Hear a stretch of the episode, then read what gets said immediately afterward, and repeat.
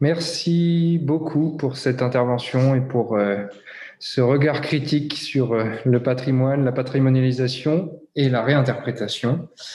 Euh, je passe tout de suite la parole à Florian Stalder pour l'intervention sur le, patrimoine de Maine-et-Loire. Florian Stalder qui est conservateur des musées au Conseil départemental du Maine-et-Loire et qui a travaillé auparavant au service patrimoine du Conseil régional des Pays de la Loire.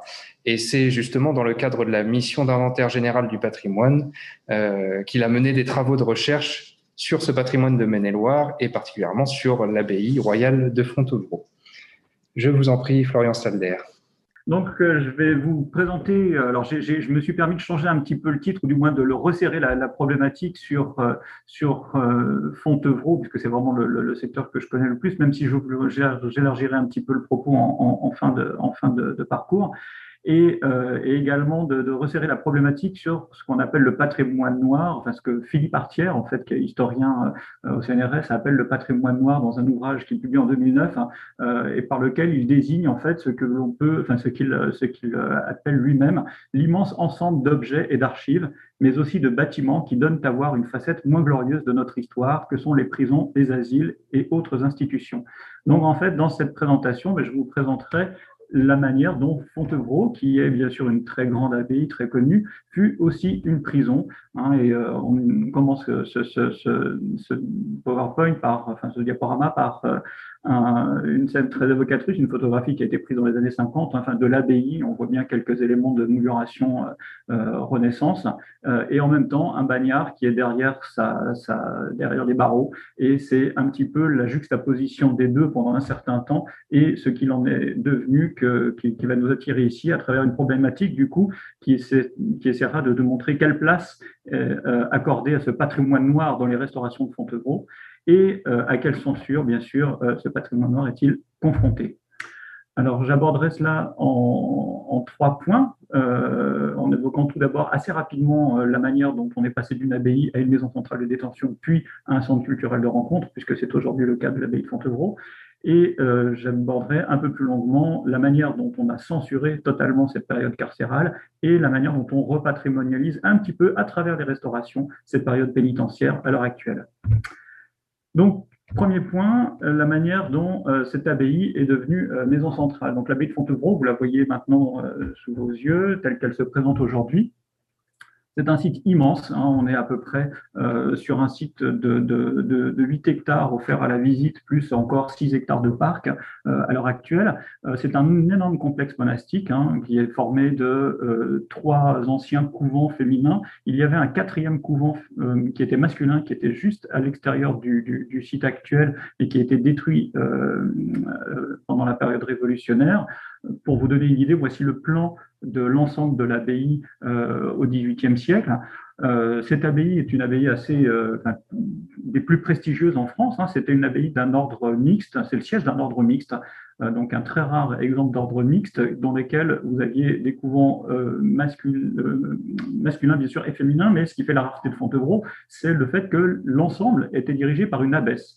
Donc, on a eu euh, d'immenses lignages qui se sont euh, succédés à la, tête de cette abbaye, puisque c'était un poste très prestigieux pour les, filles de très bonne famille que d'être abbesse de Fontevraud et d'avoir comme ça un pouvoir sur des moines. Euh, je ne vais pas rentrer dans les détails, mais on a cette abbaye devient en fait assez rapidement au XIIe siècle, puisqu'elle est fondée en 1101, elle devient à la fin du XIIe siècle la nécropole des souverains plantagenets, qui règne sur une partie de la France et celle-ci notamment. Euh, et c'est là qu'on trouve du coup les gisants d'Aliénor d'Aquitaine, de Richard Cœur de Lyon, d'Henri de Plantagenet.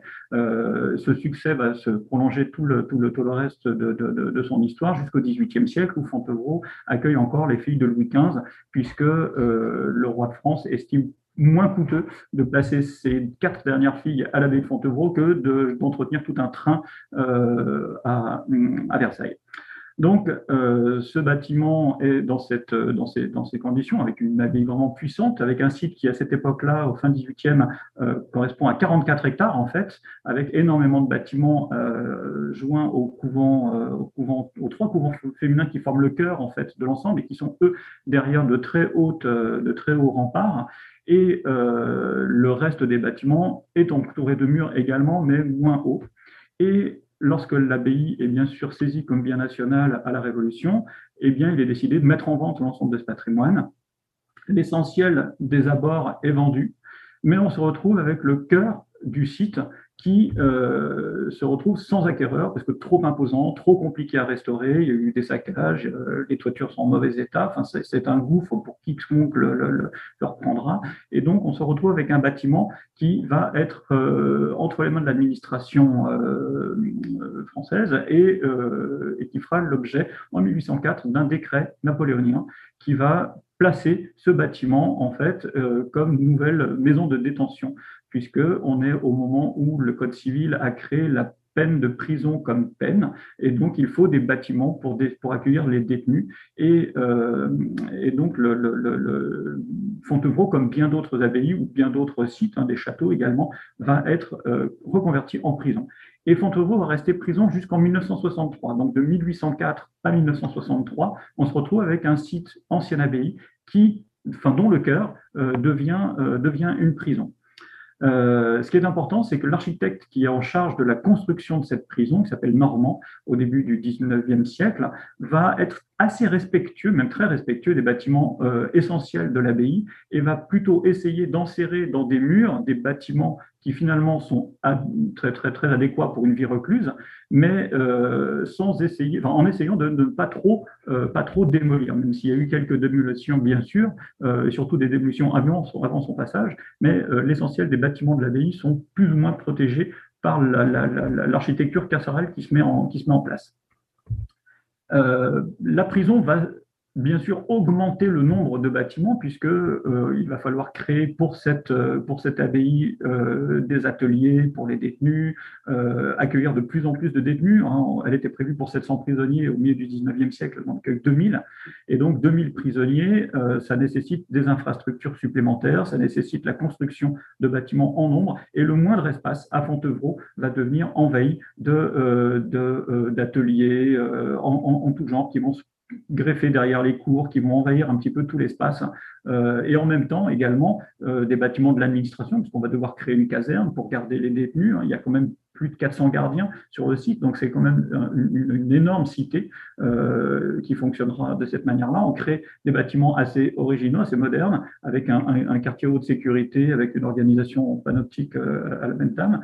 Et, euh, et donc voici sur une maquette qui est euh, qui date de 1895, mais qui a été protégé en 1970. Alors, je reviendrai un petit peu dessus peut-être tout à l'heure ou pas, mais en 1970, quand on protège cette maquette, c'est plus, c'est simplement parce qu'il ne reste plus rien quasiment de, de, de, ces bâtiments-là, puisque on va voir que euh, cette, abbaye, qui est d'ailleurs euh, en 1840, alors même qu'elle est prison, euh, qui figure sur la première liste des monuments historiques, donc elle est reconnue puisque justement beaucoup d'éléments sont encore en place, elle est reconnue comme patrimoine de la nation assez, assez vite, et bien ce bâtiment-là, on va le voir, euh, va, subir cette censure. Alors, un euh, on était sur une, sur une maquette de la fin du 19e, mais le 20e va aussi apporter sa pierre à l'édifice. On va avoir encore des filatures qui vont être construites, enfin une grosse filature qui va être construite sur le site en 1932, de, de, de nouveaux miradors dans les années 50. C'est vraiment un site qui ne cesse de se transformer sous la période pénitentiaire.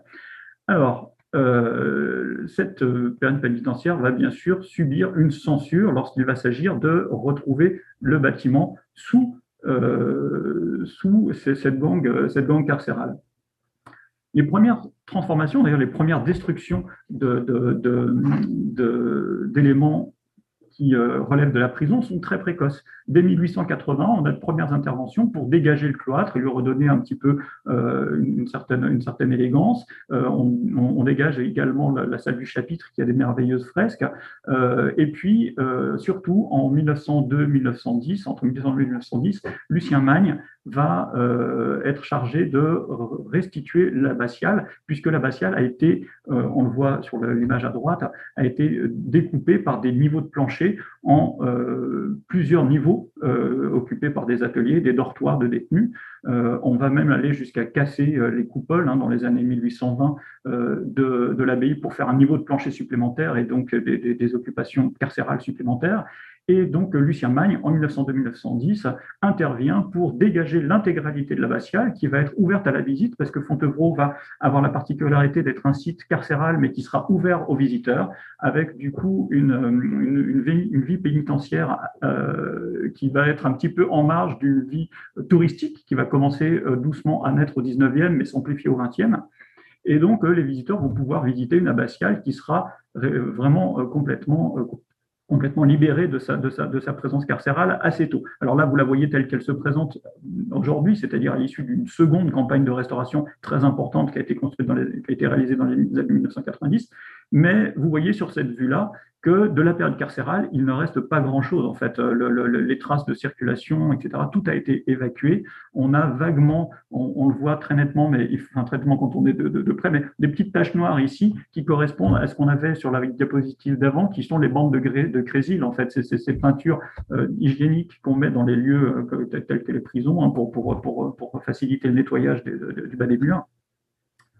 Euh, alors voilà un petit peu les, transformations que va subir surtout Fontevraud à partir de sa fermeture en 1963. Euh, vous avez deux photos de l'IGN. Merci l'IGN pour nous donner des, images aussi précises de ces lieux. Euh, en 1956, juste avant la fermeture, on a l'abbaye avec, enfin la prison, pardon, la maison centrale avec tous ses ateliers. En 1968, donc cinq ans après la fermeture, vous voyez bien que l'essentiel des bâtiments ont déjà disparu. Et voilà ce que ça donne sur le terrain, c'est-à-dire que quand on censure un patrimoine carcéral, euh, pénitentiaire à fond d'euros, eh bien on le démolit purement et simplement. Euh, donc vous avez des dizaines de bâtiments, alors y compris quand ce sont des bâtiments d'une une assez belle élégance. Hein. Ici, on est sur le quartier de haute sécurité. Vous voyez que c'est quand même une architecture de très belle qualité. Euh, et donc, tous ces bâtiments-là vont être bien sûr vont être détruits, euh, jetés à terre. Là, c'est la filature. Ça pose quelques problèmes. Hein. La, filature qui, est détruite juste au début des années 60, elle a été construite dans les années 30. Donc, en fait, elle a à peine 30 ans. C'est un peu comme si aujourd'hui on démolissait une usine des années 90. On nous dirait, mais c'est pas possible, on a encore des choses à en faire.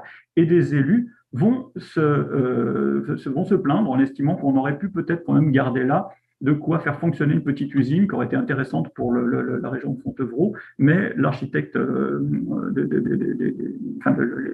des monuments historiques décide de, tout démolir puisque ça jurerait trop avec les bâtiments de, l'abbaye. Et donc on continue à démolir encore et encore très rapidement. La censure, c'est également faire disparaître d'autres traces que les bâtiments eux-mêmes, c'est-à-dire qu'il faut imaginer que c'est une prison, donc toutes les fenêtres sont barodées, toutes les, installations intérieures sont munies de portes avec des serrures de, type carcéral, donc tout disparaît. Vous voyez ici le même bâtiment avant et après avec arrachage de tous les, de baraudages, euh, ce qui implique d'ailleurs, c'est assez, intéressant de le noter, que comme on est sur du tuffeau, il faudra bien sûr envisager des restaurations énormes ensuite, puisque une pierre euh, dans laquelle vous avez l'arrachage de barreaux comme ça, il faut absolument la changer derrière, autrement euh, elle se desquame, mais elle, se, elle, se ruine très très vite. On reprend les éléments extérieurs également. Donc là, après avoir dégagé euh, des baraquements, eh bien, on va, réaménager des jardins. et donc, on a une transformation totale du site. Vous voyez, j'ai mis en orange un peu tout ce qui tombe, tout ce qui existe en 1956 sur la première diapo, enfin celle de gauche, et qui, a disparu en 68. Et sur celle de 68, j'ai rajouté les quelques petites touches qui ont encore été démolies par la suite. Vous voyez que l'essentiel s'est réalisé entre 63 et 68 en définitive.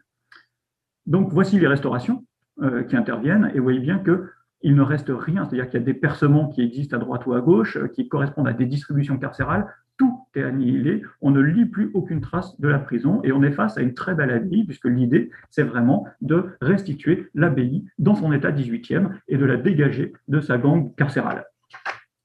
Alors, euh, voilà, hein, encore une vue un peu paysagère. Hein. On n'a plus de traces de la prison. Quiconque se promènerait aujourd'hui euh, à Fontevraud aurait vraiment du mal, sans quelques panneaux informatifs, à se rendre compte qu'il y a eu une prison ici. La fin de la censure, euh, c'est l'aspect sur lequel je vais m'intéresser un peu plus loin. Je suis passé assez, assez vite. Donc, fin de la censure, avec quelle patrimonialisation pour la période pénitentiaire? Tout d'abord, il faut voir que même si je vous ai évoqué énormément de destruction, il y a des restes en fait de la période carcérale. On les voit mal, on les perçoit difficilement, mais il y en a. Et sur le, plan que j'ai réalisé ici, on voit en rouge tous les éléments qui sont restés des bâtiments construits pendant la période carcérale et qui n'ont pas été démolis et qui sont toujours visibles. En orange, c'est ceux qui sont avec euh, des bâtiments euh, initiaux de l'abbaye et dont les superstructures seules ont été retouchées à l'époque carcérale. Mais vous voyez qu'en fait, ça fait quand même pas mal de rouge sur l'image on a l'impression que finalement, il y a tout de même des restes. Alors, ces restes, ils sont surtout des restes utiles, c'est-à-dire des restes qu'on va essayer de mettre en, conserver parce qu'ils rendent service.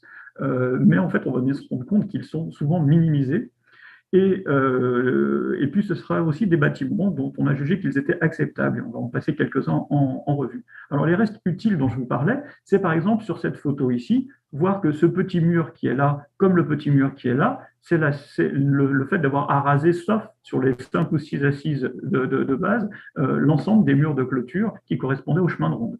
De la même manière, sur la gauche de l'image, vous avez ces murs qu'on voit ici et qui sont des murs de soutènement en fait qui avaient été créés à l'époque carcérale et que donc on a conservé parce que c'était beaucoup plus simple de garder ces éléments-là pour continuer ce, travail de soutènement et cette adaptation au, relief de l'abbaye.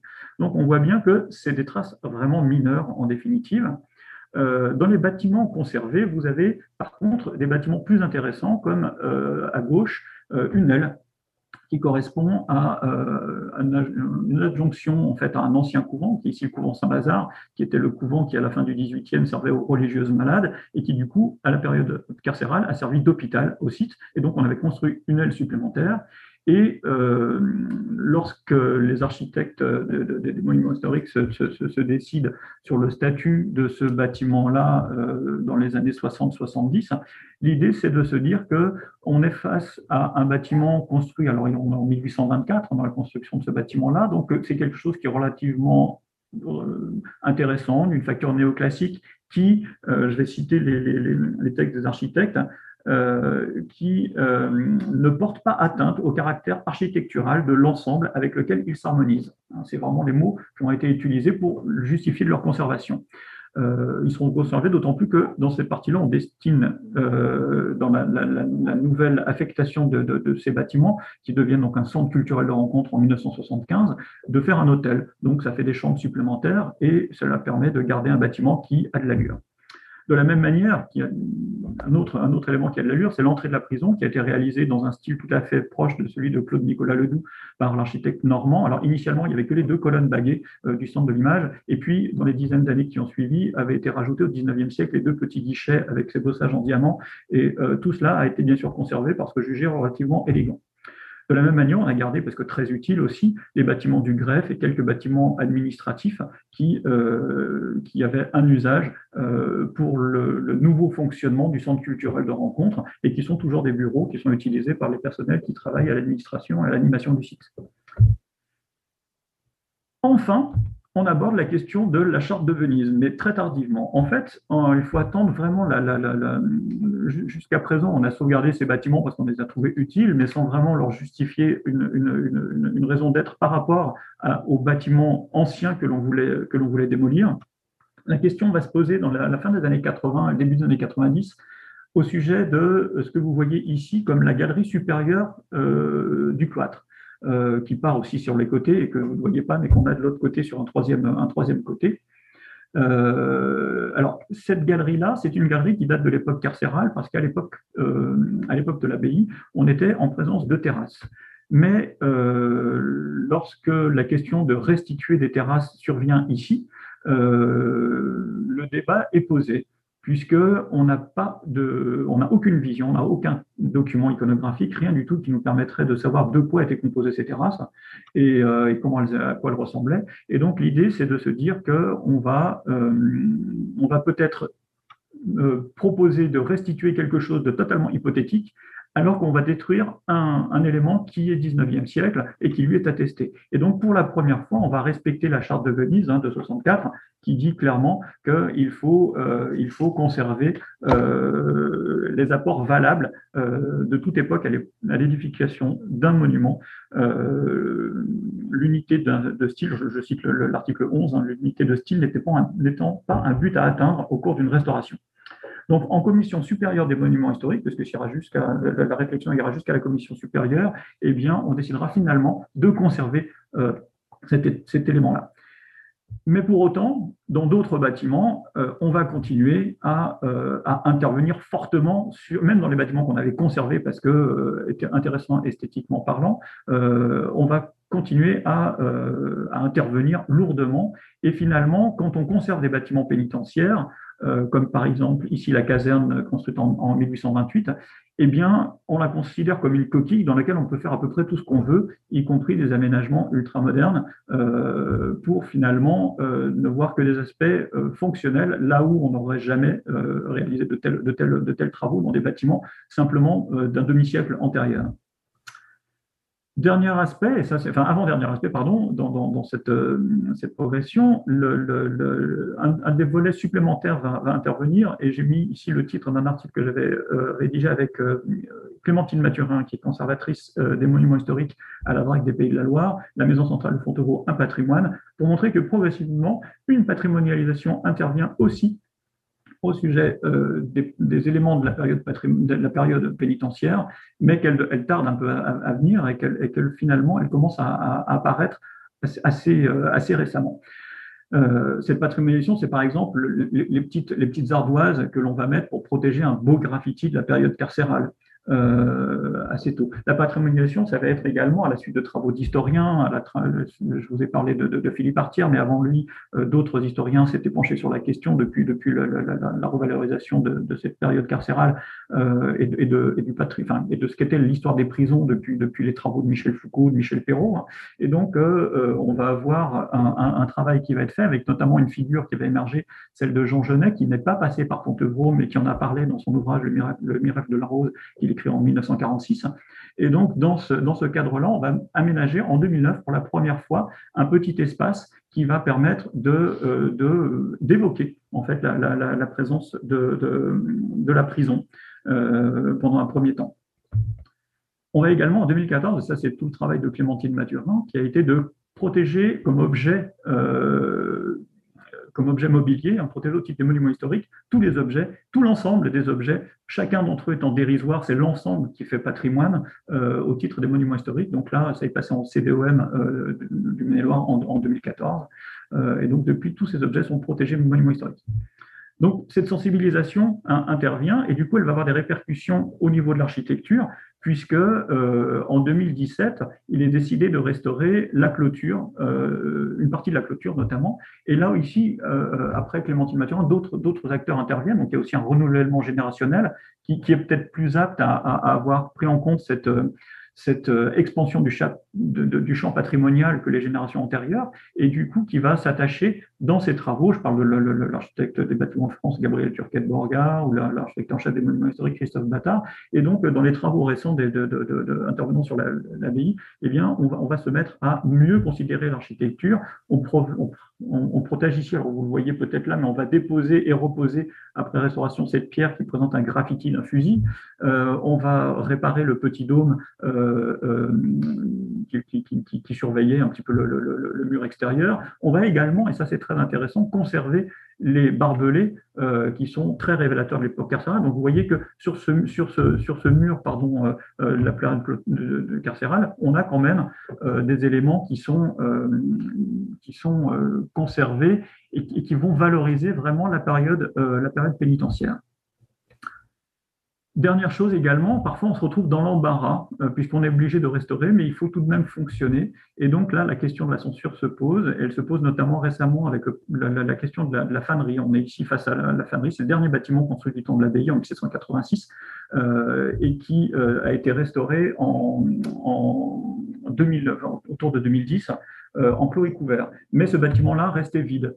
Et en 2017, un, riche collectionneur a fait la proposition d'offrir à la région des Pays de la Loire euh, sa collection d'art à condition de faire un musée. Et le président de région a choisi le site de la fanerie de Fontevraud, qui était vide et dont on ne savait que faire.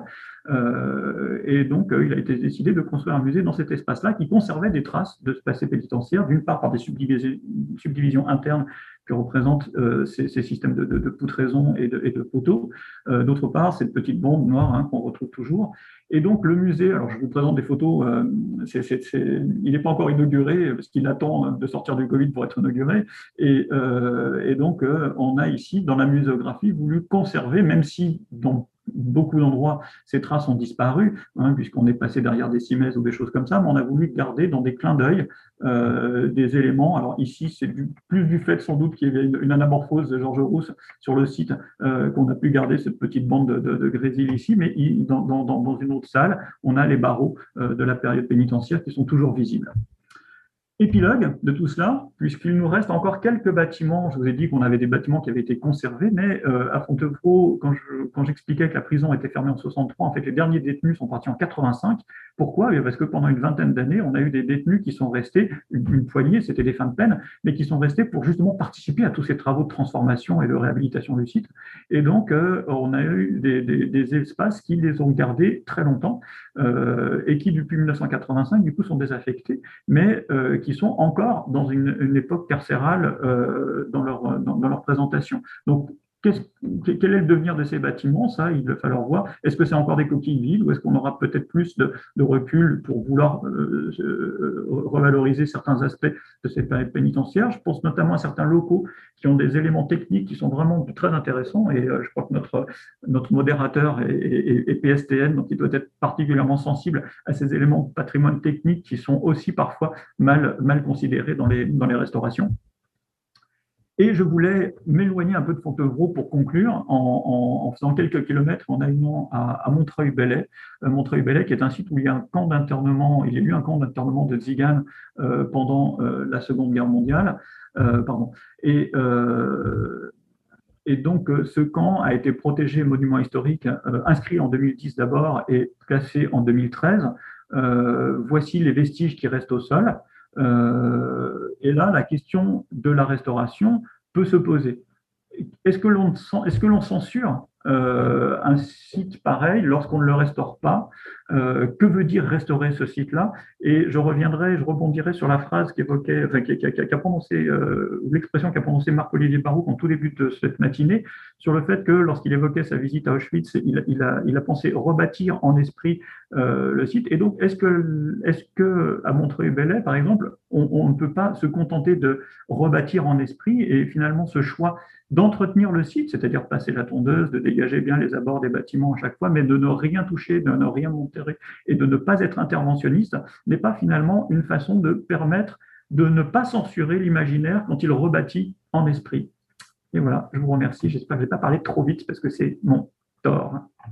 Merci grandement euh, pour cet apport extrêmement éclairant. Et puis, on voit bien aussi ce qui est exclu du patrimoine parfois. Et merci pour votre allusion au patrimoine technique et industriel notamment, et ça m'a fait penser au, quartier, euh, au quartier du Marais à Paris. Pour les, questions, nous avons un modérateur, Fabien, peut-être, qui a relevé euh, quelques questions. Fabien? Oui, bon, bonjour à tous et merci déjà dans un premier temps beaucoup aux intervenants pour, pour, leurs interventions qui étaient vraiment très intéressantes. il y a une question en particulier pour Julie Deschepper et la question, c'est sur le statut finalement des euh, reliefs soviétiques de l'exposition universelle. Euh, ce serait de savoir à qui ils appartiennent aujourd'hui et où est-ce qu'ils sont déposés. Merci pour cette question et François, tu me, tu me, tu me corriges, mais donc euh, une partie des vestiges avait été réinstallée et réexposée au musée de Guéry et donc entrée dans leur collection. Et depuis 2018, ils ont fait de la place aussi euh, dans les réserves pour accueillir la majeure partie de ce qui n'était pas exposable euh, en l'état, donc c'est-à-dire également des petits morceaux euh, qui n'ont pas été mis sur les cimaises. Oui, en fait, le, terrain lors de la découverte appartenait à la, commune de Bailly en France. Et donc, c'est la, commune. Il a été, il a été très clair que l'appartenance était à la commune. Elle en a fait, elle l'a déposé au musée de Guéry-en-Vexin, à l'exception d'un le, musée de, de, Guiry, au départ, euh, euh, souhaitait juste euh, présenter une exposition temporaire. et avait installé donc le, un, premier montage, qui est le montage qu'on voit actuellement, mais pas avec la totalité des éléments remontables. Hein. Il, en manque un certain nombre. Et dans, une, dans, une, dans une des salles qui était consacrée à un sanctuaire gallo-romain. D'ailleurs, pour compléter un petit peu la, ce qu'avait exposé Julie, le point de vue à en Vexin, qui est un musée d'archéologie, où il y a un groupe de statuaires gallo-romaines qui se situe juste à côté, et justement la comparaison entre, le, entre la statuaire soviétique euh, qui a certains, certains petits côtés antiques et, la statuaire gallo-romaine. Euh, depuis, le musée de la, mairie de Bayet, euh, qui a été reconstruite, a souhaité présenter un, couple. Donc, on a actuellement le couple ouzbek qui est présenté à la mairie de Bayet et qui a été soclé de la même façon.